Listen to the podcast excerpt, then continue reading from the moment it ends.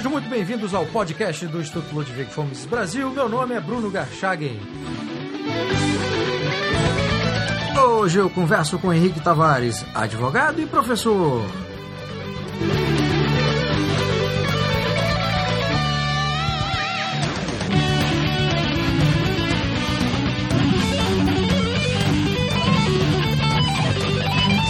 Seja muito bem-vindo, Henrique. Oi, Bruno, tudo bem? Tudo bem. Henrique, você é autor de uma dissertação de mestrado na área de direito, né? Você trabalha como advogado na área tributária.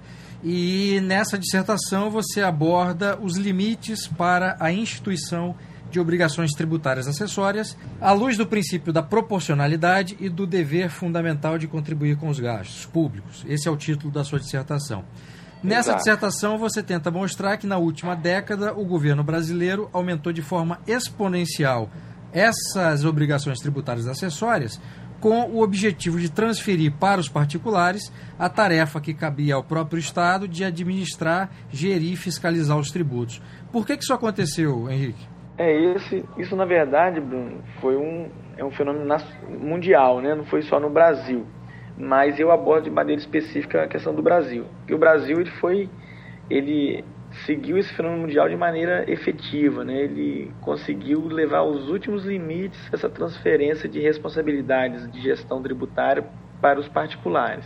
Isso aconteceu é, no Brasil e no mundo todo em razão, primeiro, da, da, da nova, da complexidade das relações e dos fatos econômicos, que retiraram um pouco da atuação exclusiva do fiscal possibilidade de perceber todos os fatos tributários que podem acontecer. Um- é uma primeira situação que é inegável. A segunda situação, que está ligada também a, ao, ao aumento da virtualização dos procedimentos, né, das possibilidades de transmissão de informações via internet e tudo mais, nasceu da visualização por parte do poder público que ele podia facilitar o trabalho dele, realmente transferindo alguma de suas tarefas para o particular, utilizando isso em razão do, do poder estatal, né, da capacidade de criar normas que, a princípio, devem ser seguidas pelo, pelo particular.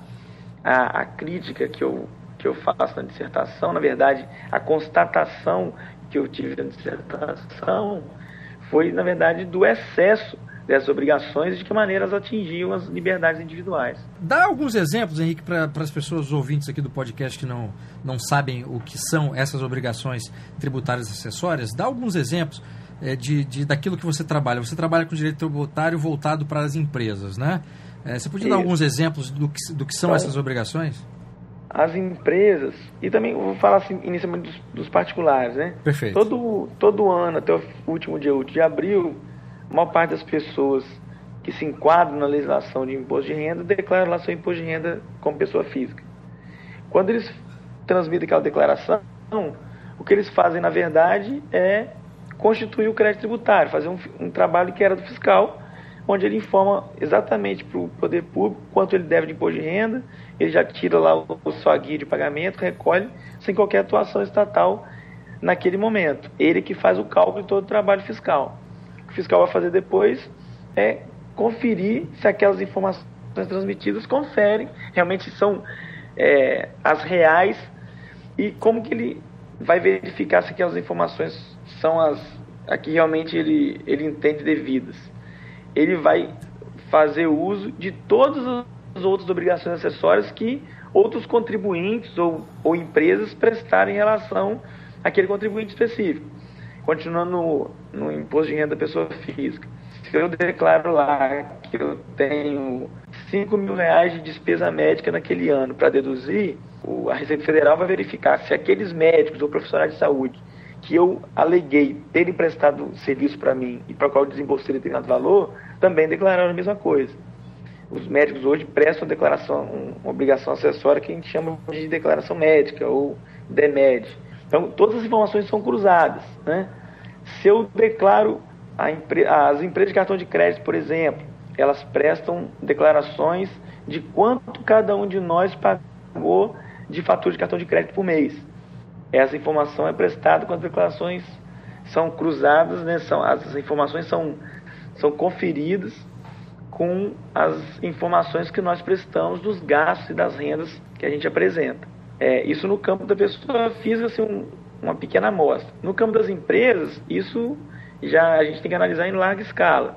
A empresa, ela presta informação dos salários que ela paga, quantos funcionários ela tem, qual a, o faturamento que ela teve, para quem ela vendeu, se ela que item ela vendeu, que item ela comprou. Todas essas, essas informações são prestadas por meio de declarações, hoje eletrônicas, que são transmitidas mensalmente, trimestralmente, semestralmente ou anualmente para a Receita Federal, para a Receita Estadual e para as receitas municipais. Você citou na, na, no início da sua resposta dois elementos que fizeram com que o governo brasileiro eh, aumentasse essa, essas obrigações tributárias acessórias, né? transferisse uhum. essa responsabilidade para os particulares. Então você uhum. citou a complexidade das relações econômicas hoje em dia e a tecnologia. Uhum. É, ao mesmo tempo, o governo tem utilizado tecnologia a seu favor, né? e você tem algumas é, ilhas dentro do governo que é, em termos gerais, muito ineficiente e gasta mal, incompetente, etc. Mas nessa área de, de receita federal, o governo parece ter construído ali uma ilha de excelência e tem utilizado a tecnologia é, a favor do, do, do Estado, né?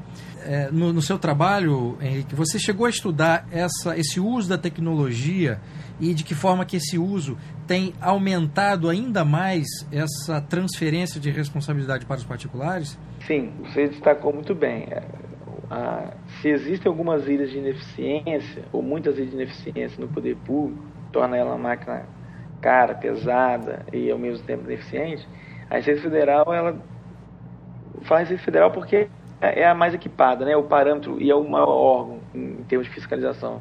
Dá mostras assim evidentes da eficiência que ela tem e de como ela sabe usar a tecnologia a seu favor.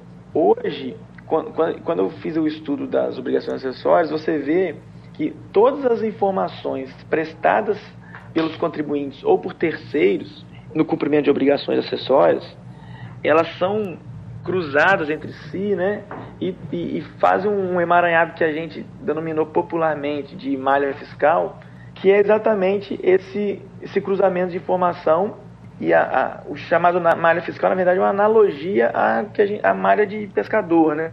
É, eles vão criando parâmetros de pesquisa de, e de batimento de informação a ponto que eles selecionem aqueles dados que não conferem com a realidade declarada e aí eles utilizam a, o fiscal no trabalho originário dele, né, de fiscalizar, somente para aqueles contribuintes que, de alguma forma, por meio das declarações prestadas, tiveram distorções que foram verificadas pelas, por essas malhas de seleção de contribuintes a serem fiscalizados.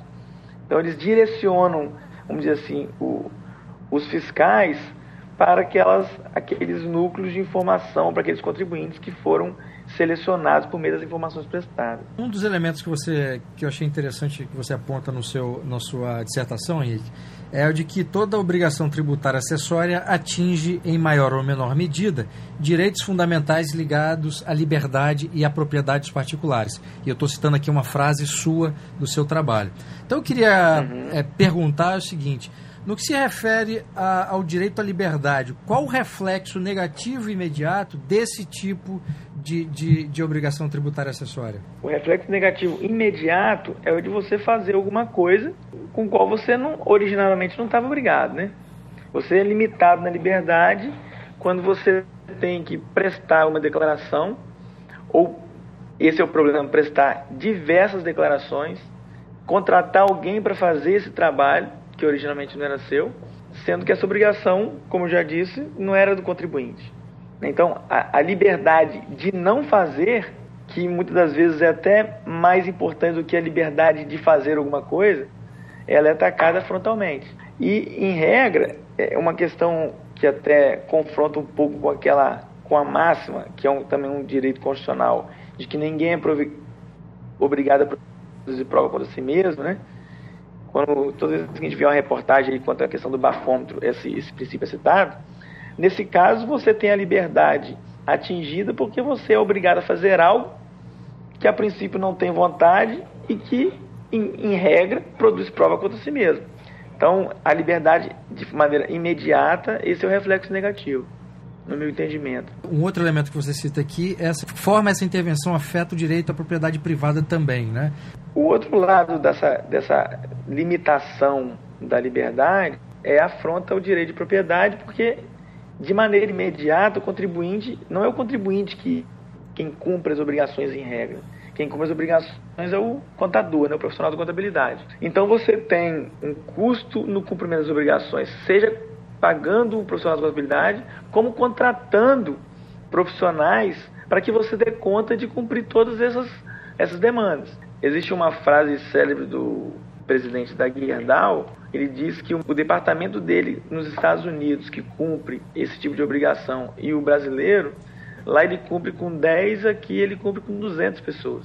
Porque você tem que investir muito em material humano, em tecnologia, para você conseguir atender todas aquelas demandas que, volto a dizer, originalmente era do físico, muito bem equipado, e ele era transmitido toda vez de maneira mais efetiva para o contribuinte. É, as empresas brasileiras, a partir de uma empresa de médio porte, elas são obrigadas a dedicar mais de duas mil horas por ano só para reunir papelada, burocracia nessa área tributária, né?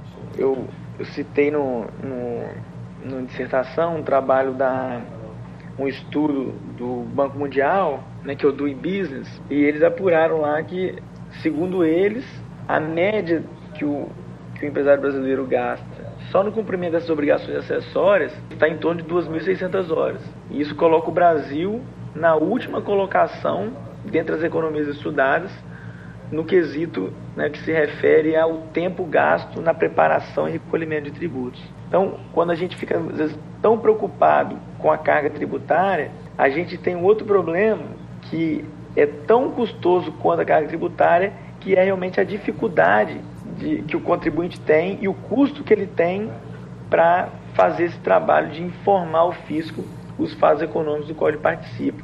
A revista The Economist, em uma edição de fevereiro de, 2013, trouxe uma, uma reportagem interessante em que vários advogados, contadores e, e diretores de empresa internacionais diziam que temiam no Brasil muito mais a dificuldade de cumprir as obrigações acessórias do que efetivamente a alta carga tributária, porque eles se viam no emaranhado de legislação com grande dificuldade de cumprir e com grande erro de grande chance de errar.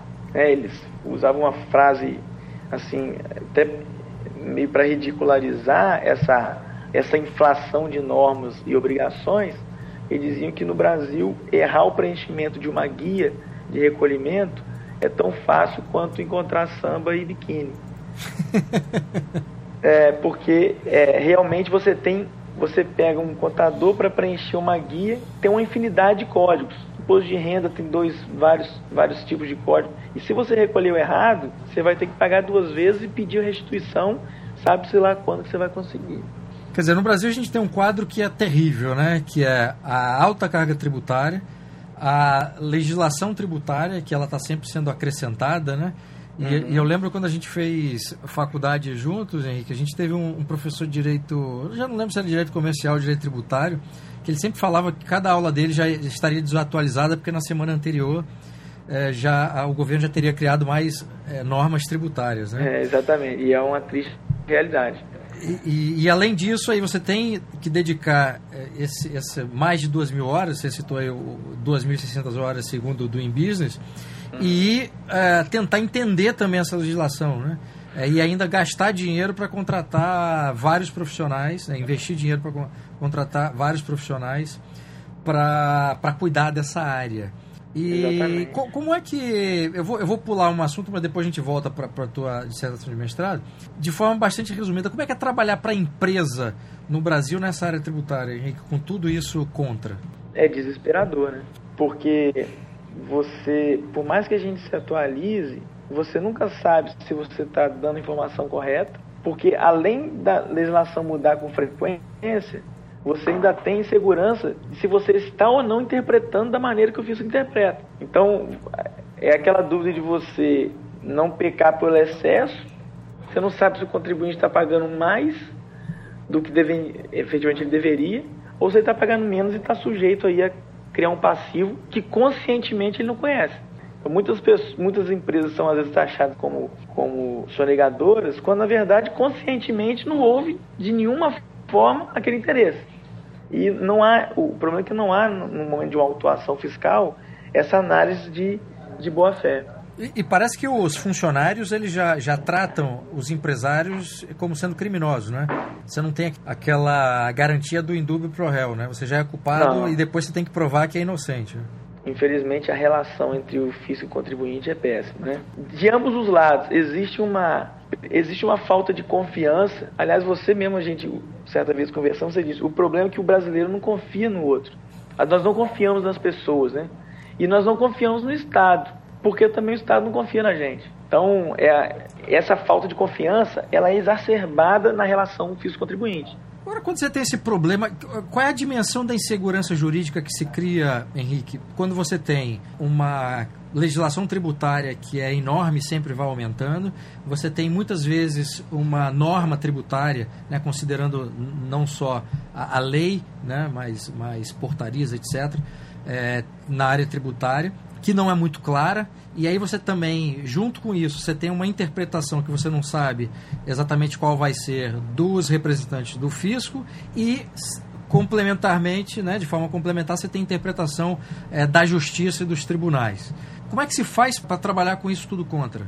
Olha, o que se faz é tentar buscar, por meio de pesquisa, aquele entendimento mais consolidado e em algumas situações busca, a gente busca alguma forma de consulta formal que a legislação traz, mas coloca o cliente naquela situação de sempre provisionar o risco, porque a insegurança de saber, aquele camarada que está fazendo o que, tá, o que é errado, esse aí ele, ele tem que ser punido. O problema é a pessoa que imagina estar fazendo certo, não há qualquer indício de má fé, ele é autuado e não tem qualquer entendimento por parte da Receita de que aquilo decorreu de uma norma mal construída, mal divulgada ou de interpretada de maneira diferente, mas não de má fé. O problema é que não é essa relação de boa fé entre fisco e contribuinte. O, o empresário ele vive essa insegurança diuturnamente. O melhor para o empresário às vezes é quer saber que essa, que essa é melhor ele não pensar nisso, porque senão ele não, não, ele não. O empresário é um herói no Brasil. No meu entendimento, o empresário é um herói. Porque não é simples. Não é simples mesmo. Com todo esse quadro aí que, que, que você conhece muito bem, que a gente é, acompanha e percebe, somos vítimas diretas ou indiretas disso, Henrique. Você acha que a própria, a própria forma como se usa as palavras ela tem um peso? Por exemplo, eu já não falo contribuinte há muitos anos, eu falo pagador de imposto.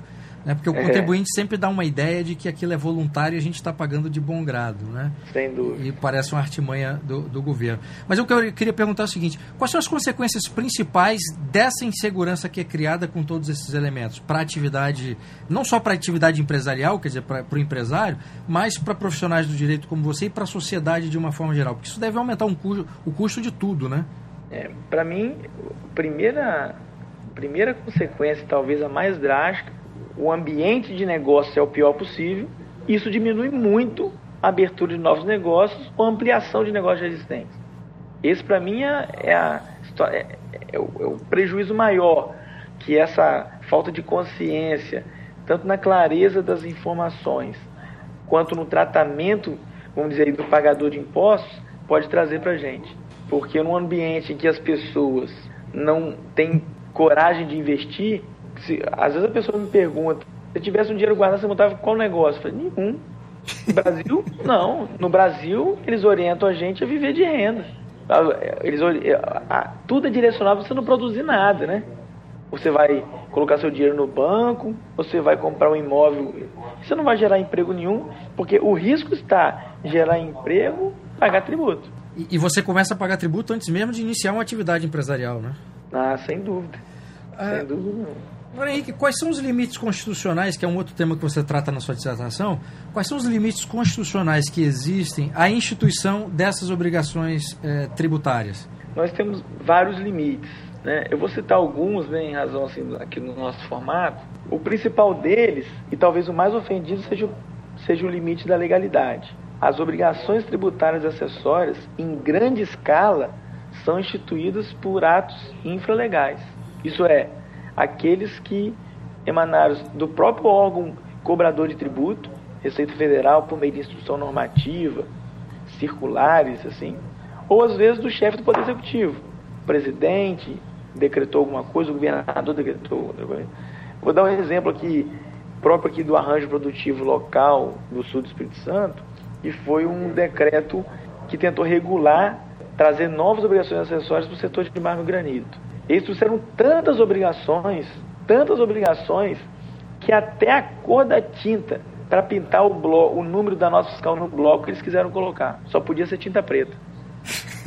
Vai, você imagina, você imagina um, uma empresa ser obrigada a pintar num bloco. Hoje, no Espírito Santo, dentro do Espírito Santo, você transportar um bloco de granito, você tem que pintar no bloco. De tinta preta, né? A placa do veículo, no, o número da nota fiscal, o número da nota de entrada. Essa é, a, essa é a questão. Só que isso só vale dentro dos limites do Espírito Santo, porque um, um outro limite constitucional é o limite da territorialidade, da competência. Um bloco que vem do interior de Minas Gerais, ele não chega aqui com essas pinturas, né? com essas marcações no bloco. Aí quando ele chega aqui, o fisco quer autuar o cara que comprou o bloco. Mas ele comprou o bloco de um contribuinte de Minas que não está sujeito a essa loucura. Aí eu falo, se você tiver o dinheiro, é melhor você não abrir uma empresa de manganito. Mas se for abrir, não abre no Espírito Santo. Porque no Espírito Santo tem mais obrigações acessórias ainda do que em outros estados. E aí você vê, tudo isso, todas essas, todas essas obrigações que, como nós já dissemos, limitam a liberdade do empresário, foram instituídas numa canetada do governador. Não passou pela Assembleia Legislativa. Represent, os representantes eleitos para legislar sequer foram participaram dessa, dessa norma que impôs uma série de limitações, tanto ao direito de propriedade quanto ao, ao, à liberdade. Então, a legalidade, voltando, é um, é um primeiro princípio. Aí nós vamos ter outros, né? É, o princípio da, a gente chama da anterioridade, que é você tem que criar uma lei com tempo para adaptação do contribuinte, para que ele perceba e se prepare para implementar as obrigações acessórias. O princípio da propriedade não pode ser uma obrigação muito custosa. É, e assim, vários outros princípios, assim que a gente for citar, a gente vai ficar aqui durante um, um bom tempo. E os ouvintes certamente ficarão ainda mais desesperados ao saber com detalhes o, o tamanho é da interferência. É. Me diz uma coisa, se há esses limites constitucionais, deve haver também obrigações tributárias acessórias que são inconstitucionais, né? E, Sem dúvida. E, e, aí o que, que acontece? Como é que as pessoas, os particulares de uma forma geral e não só os empresários, conseguem se defender dessas, dessas obrigações que são inconstitucionais? A alternativa que resta, assim, principalmente frente a essa, essa crise que a gente está de, de representatividade política, essa falta de confiança, é acessar o judiciário, levar essas demandas até o judiciário. Mas aí vem um outro problema.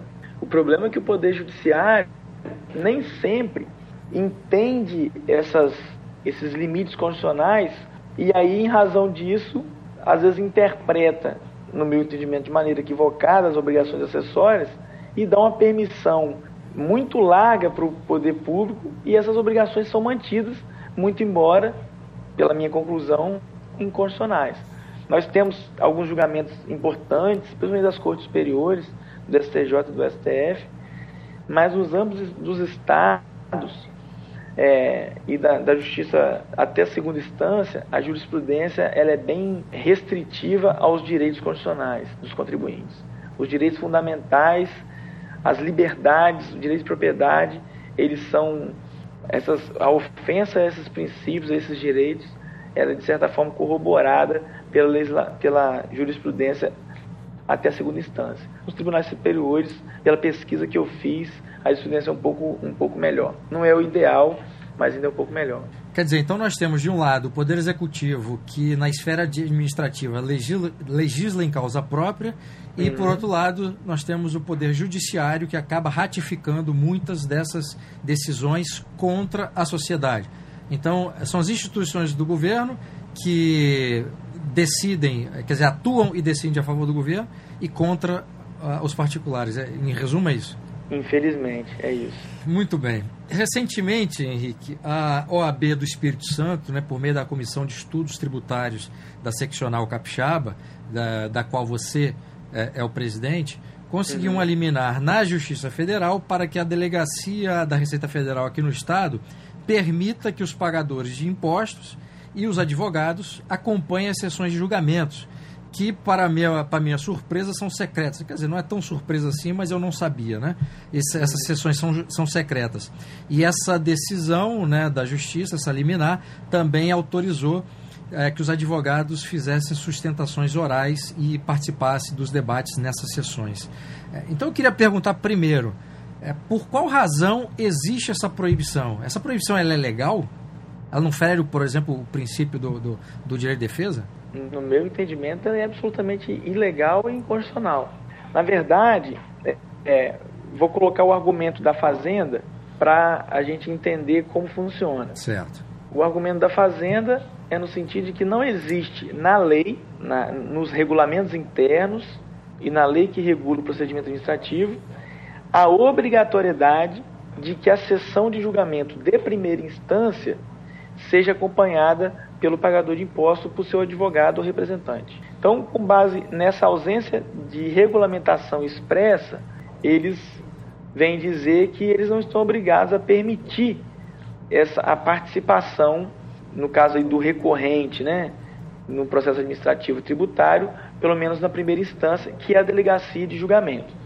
Para esclarecer, a nossa região, Espírito Santo Rio de Janeiro, concentra os julgamentos na delegacia da Receita Federal do Rio de Janeiro. É, um, é uma região fiscal só para efeito desse julgamento em primeira instância. Então, o contribuinte apresenta seu recurso aqui em alguma das agências da Receita Federal e ele vai ser julgado nesse órgão, é o, é o julgamento em primeira instância. Só que todas as razões dele estão limitadas àquilo que ele colocou no que ele protocolou na, na Receita Federal. Qual o problema? O problema é que nós temos julgamentos de primeira instância absolutamente absurdos. E é, esse julgamento é feito às escuras, porque o contribuinte só toma conhecimento quando ele recebe no domicílio dele o, res, o resultado da, daquela, daquele julgamento, sem que ele tenha tido condição de verbalmente ou apresentando um memorial para cada um dos julgadores, que ele também não sabe quem foi, dele poder resumir e rebater aquelas, aquelas vamos dizer assim, inverdades, muitas das vezes, que são propagados nas decisões de primeira instância. Em razão disso, a OAB Nacional vem, por meio das suas comissões de estudos tributários, contrapondo esses julgamentos que a gente chama de julgamentos secretos, porque efetivamente são, para que, primeiro, as pautas dos julgamentos sejam publicadas com antecedência e com o nome dos julgadores. Segundo, que seja permitida a sustentação oral das razões de defesa nos julgamentos e o requerimento de diligências que porventura sejam necessários naquele momento. Por incrível que pareça, várias ações foram juizadas por várias seccionais da OAB Paraná, Minas Gerais, Santa Catarina, o próprio Rio de Janeiro. E todas elas, é, do Rio de Janeiro, que tinha conseguido uma liminar, não conseguiram decisão e algumas já perderam em segunda instância. Muito embora a gente tenha o princípio da ampla defesa contraditória na Constituição, muito embora um, um dos mais importantes princípios da administração pública seja da transparência, da publicidade dos atos, da transparência na gestão pública, muito embora a lei do advogado tenha lá no artigo 7 o direito dele participar de qualquer sessão de julgamento, independente de ser intimado, hum, os tribunais têm entendido que essa proibição, por falta de um regulamento interno, é legal. Então, como se a Constituição, para ter validade, dependesse de um regulamento daquele que cobra tributo. Para mim é revoltante a situação dessa. É, porque nesse caso, essa norma administrativa, né, obrigando esse, essa instituição do poder, do poder público a, a permitir, ela acaba é, se sobrepondo à Constituição, né? Exatamente. E quem faz a norma é o poder público que, faz, que vai em tese sujeitar ela, né? Você faria uma norma ruim para você? Meu Deus. É, isso, isso é uma loucura dessa mentalidade estatista no Brasil. Não há obrigação e nem há proibição. Se não há obrigação e não há proibição, é permitido. E o argumento Exatamente. deles é que tem que haver uma obrigação para que uhum. a Receita Federal permita que os advogados e, e, e, os pagadores de impostos acompanhem. É, e aliado a isso, eles vêm com, aquela, com aquele argumento que é muitíssimo utilizado em direito tributário, de que não há recurso para atender essas demandas, de que o Estado não tem recurso para isso e que seria é economicamente, pessoalmente impossível atender o direito do cidadão de saber quem, quem está julgando, com quais razões e se defender publicamente. Acho que nem na Idade Média existia isso. Pelo menos você sabia, você só não sabia quem era o carrasco, né? Mas pelo menos você podia se defender. Isso. Então, você veja a, a, a situação. Agora, a Constituição não depende de regulamentação, né? Essa é, é não, não pode ser proibido você dar publicidade a um julgamento público. Não pode ser proibido. E, e, e o interessante que nós passamos há pouco tempo, estão, é, os jornais noticiaram assim, largamente a uma operação da Polícia Federal que chamou Operação Zelote, na, que aconteceu no CARF, né, no Conselho Administrativo de Recurso Fiscal, em Brasília, onde supostamente haveria é, compra de acordos, né, é, corrupção por parte dos jogadores. Você imagina se o CAF, que é um órgão aberto, que permite a sustentação das razões, e as sessões são públicas, e acontecia isso, imagina o que aconteceria no CAF se não fosse público, onde todas as pessoas podem acompanhar, onde as atas são publicadas com antecedência, os acordos são publicados no Diário Oficial. Então, era mais uma razão para a Receita Federal insistir na publicidade desses julgamentos. Exato. Porque a publicidade, a meu ver, é uma arma para que você acabe com esses desmandos, com esses atos criminosos que eles estão alegando que existem. Aproveitando a questão da, da liminar, né, eu falei dos que não conseguiram. Né? Hoje, a comissão aqui do Estado do Espírito Santo conseguiu, na verdade, há, há pouco tempo, né, uma decisão na Vara Federal, da 14 Federal, Vara Federal do Rio de Janeiro, em que o juiz, numa brilhante decisão, uma aula de direito público e de gestão pública responsável, determinou que os julgamentos sejam abertos para todos os advogados do Rio de Janeiro e do Espírito Santo e seus, e seus é, constituintes, né? que as atas sejam publicadas com antecedência para que ele possa participar do julgamento, que o julgamento que possa haver essa sustentação oral das razões de defesa no julgamento, distribuição de memoriais para os julgadores e requerimento de diligência de alguma diligência seja necessária. Então, essa liminar foi deferida pelo juiz federal da 14ª Vara do Rio. A Procuradoria agravou. Ontem foi publicada a decisão do agravo de instrumento, é, negando o segmento ao agravo de instrumento, uma decisão monocrática. E, por enquanto, é a única decisão liminar que garante as sessões abertas no julgamento da Receita Federal ativa no Brasil. E quer dizer, é, é, essa uma liminar ela é temporária, quer dizer, ela pode, ela pode. Ela é precária, né, temporária. E sem dúvida nenhuma, a procuradoria tá lá, vai tentar suspender esses julgamentos, julgamentos secretos, que não ser quem a quem atende, né? Quem tem interesse em julgamento secreto. Bom, Henrique, muitíssimo obrigado pela entrevista e espero que a sua dissertação de mestrado seja publicada para que esses argumentos possam alcançar um público maior. Muito obrigado pela entrevista. Eu que agradeço a oportunidade, Bruno. Obrigado.